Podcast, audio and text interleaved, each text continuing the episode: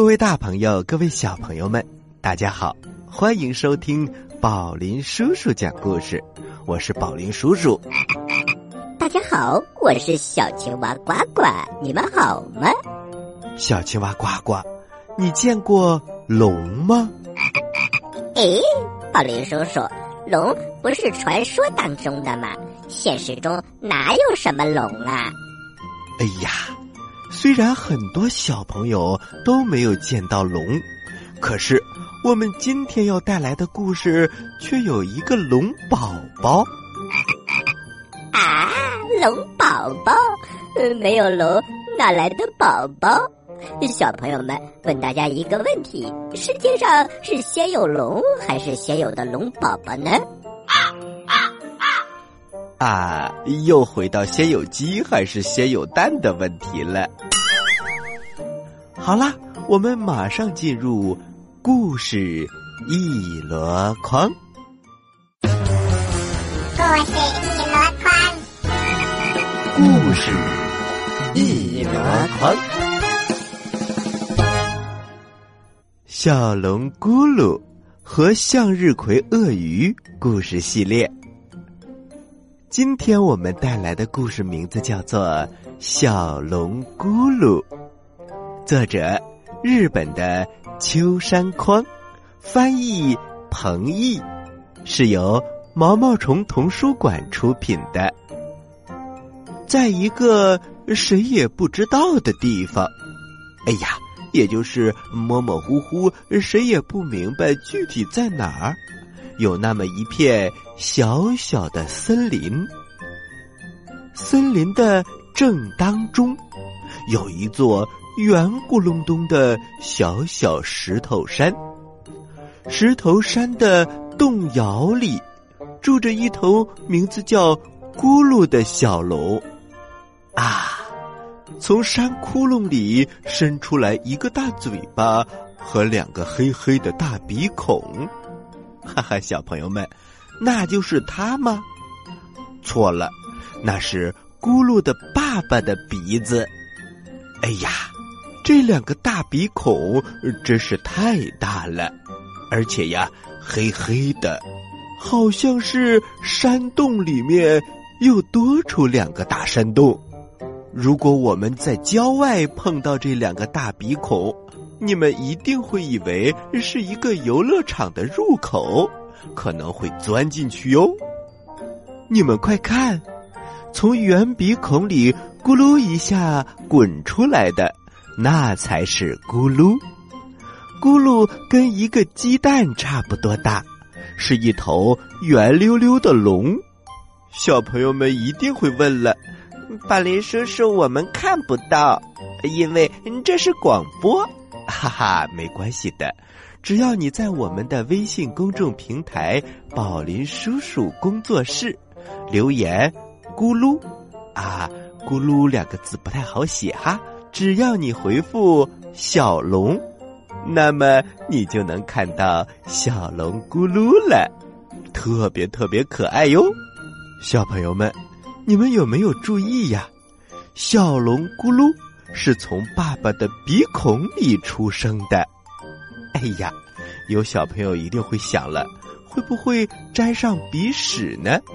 嘿嘿，没有那么夸张，洗洗澡就好了。不过呀，这里有一个问题，那就是这个世界上到底哪种动物是由爸爸生出来的呢？小朋友们可以马上回答哟。好了，我们还是接着来讲故事吧。咕噜出门了，爸爸，我走了。走吧，儿子，今天也痛痛快快的玩个够吧。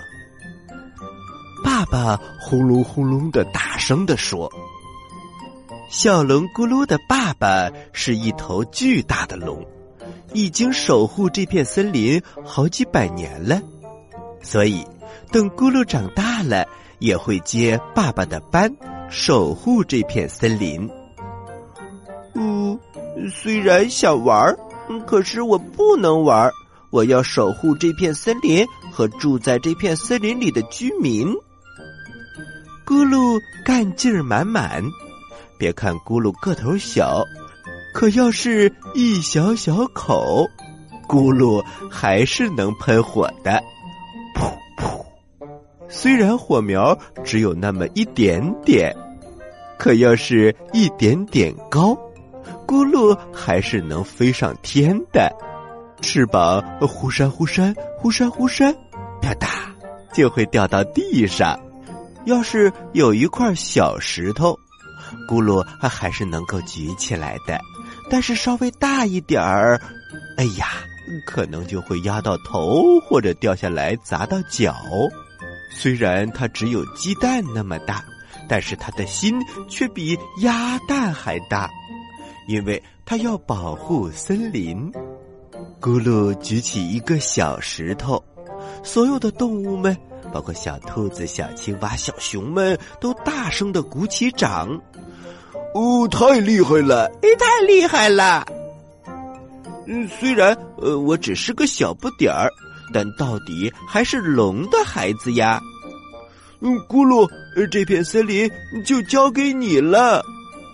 嗯，你就交给我吧。可就在这时，哇，不好了！森林里的动物们一起逃了起来。哎呀，他们跑的那个快呀，就连蛇都已经像箭一样飞了起来。咔咔咔，咣咣咣，轰隆隆，传来了大树倒下的轰隆声。一个巨大的黑影冲进了森林里。呃，怪怪怪物来了！这个怪物吃了一棵又一棵的大树，不断的往前走。森林要被它吃光了！救命啊，咕噜！呃，别，呃，别怕，交给我吧。咕噜拦住了怪物，站住，不准再往前走一步。咕噜瞪着怪物。怪物一点一点的逼近了，危险！咕噜，你要被踩扁了！想不到就在这个时候，怪物忽然发出一声惨叫，慌忙的逃走了。哦，咕噜太厉害了！是啊，我们的咕噜守住了大森林。咕噜咕噜咕噜，大家伙儿都欢呼了起来。可实际上呢，是咕噜的爸爸站在大伙的背后，狠狠的瞪着怪兽。怪兽非常的害怕巨龙，他吓跑了。不过呢，咕噜满意极了，他爬上了石头山。冲着月亮呼呼的喷了一口火，明天我还要继续努力，哈哈，多么可爱的小龙咕噜啊！虽然怪兽不是他打跑的，但是啊，小龙咕噜的勇敢精神还是值得我们学习的哟。好了，休息一下，一会儿还有更好听的故事讲给你听哦。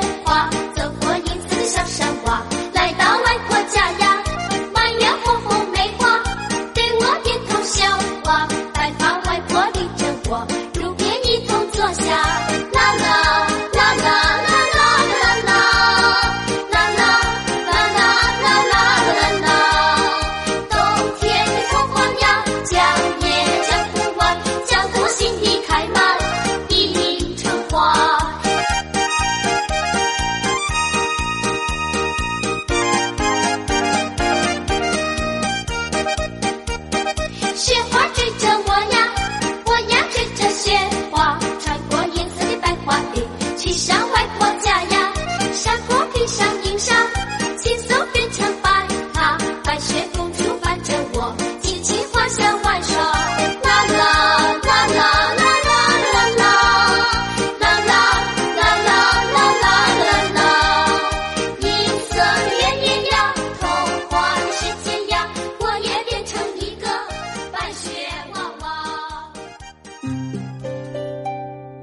遥远的地方，有个奇怪的星球上，住着一只可爱的小青蛙。它个头不大，肚子大，眼睛不小，心眼儿小，嘴巴不甜，爱吃甜，有事儿不叫，没事儿叫。它的名字叫做呱呱。为了学习。讲故事的本领，他不远万万万万万万万万里来到地球。现在他是宝林叔叔的小助手。欢迎收听宝林叔叔讲故事，小青蛙呱呱在这里等着你哟。各位大朋友，各位小朋友们，大家好。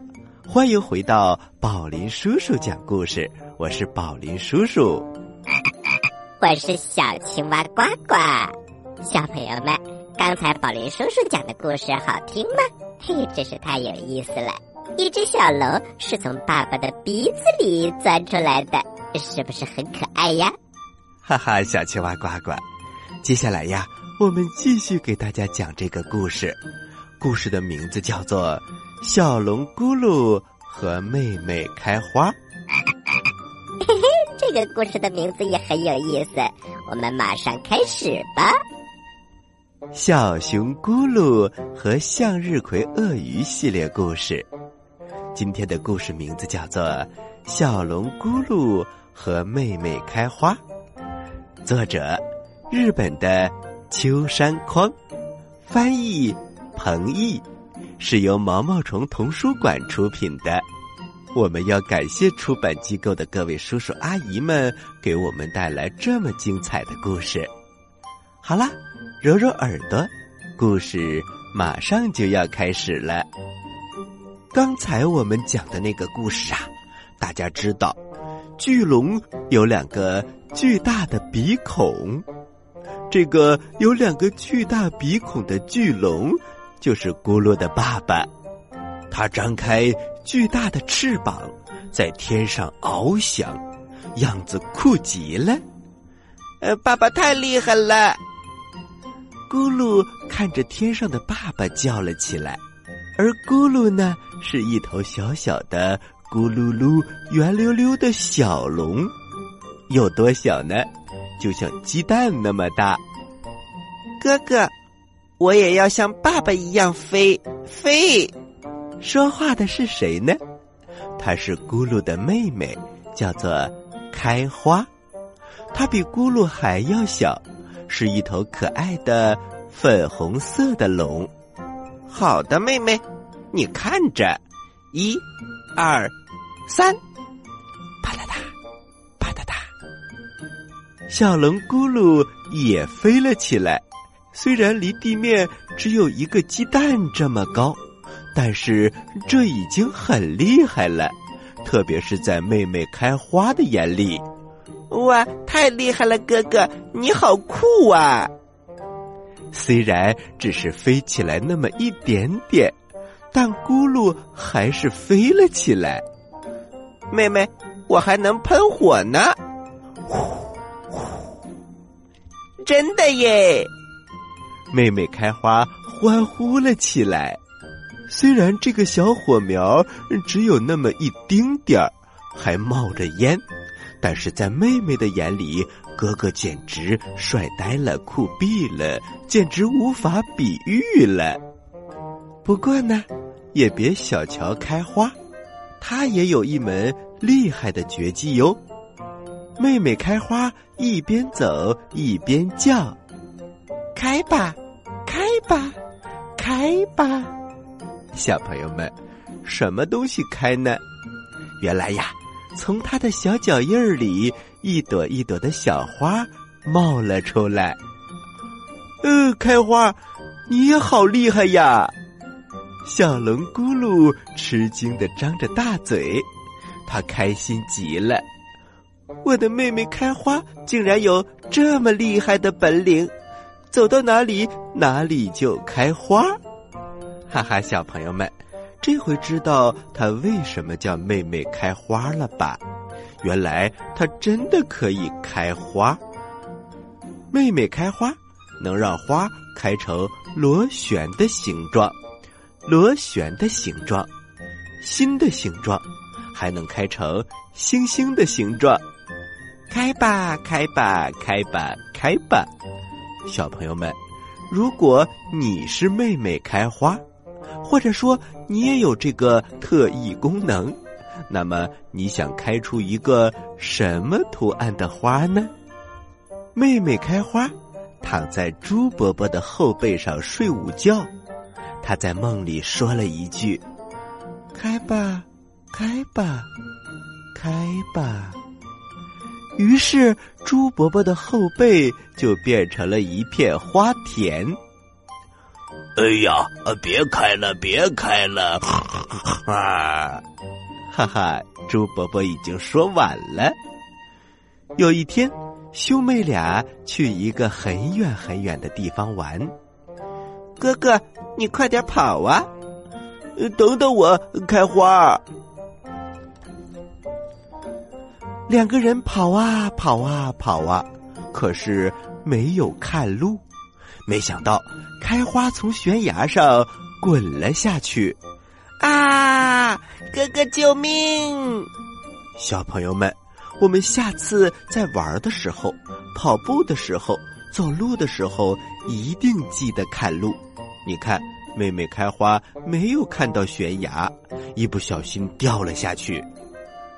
但是呢，妹妹开花还算命大，掉到一半的时候，她抓住了一块岩石，可她坚持不住了，马上就要掉下去了。哥哥，救救我！哥哥，救救我！妹妹开花，我来了！开花，千万别松手！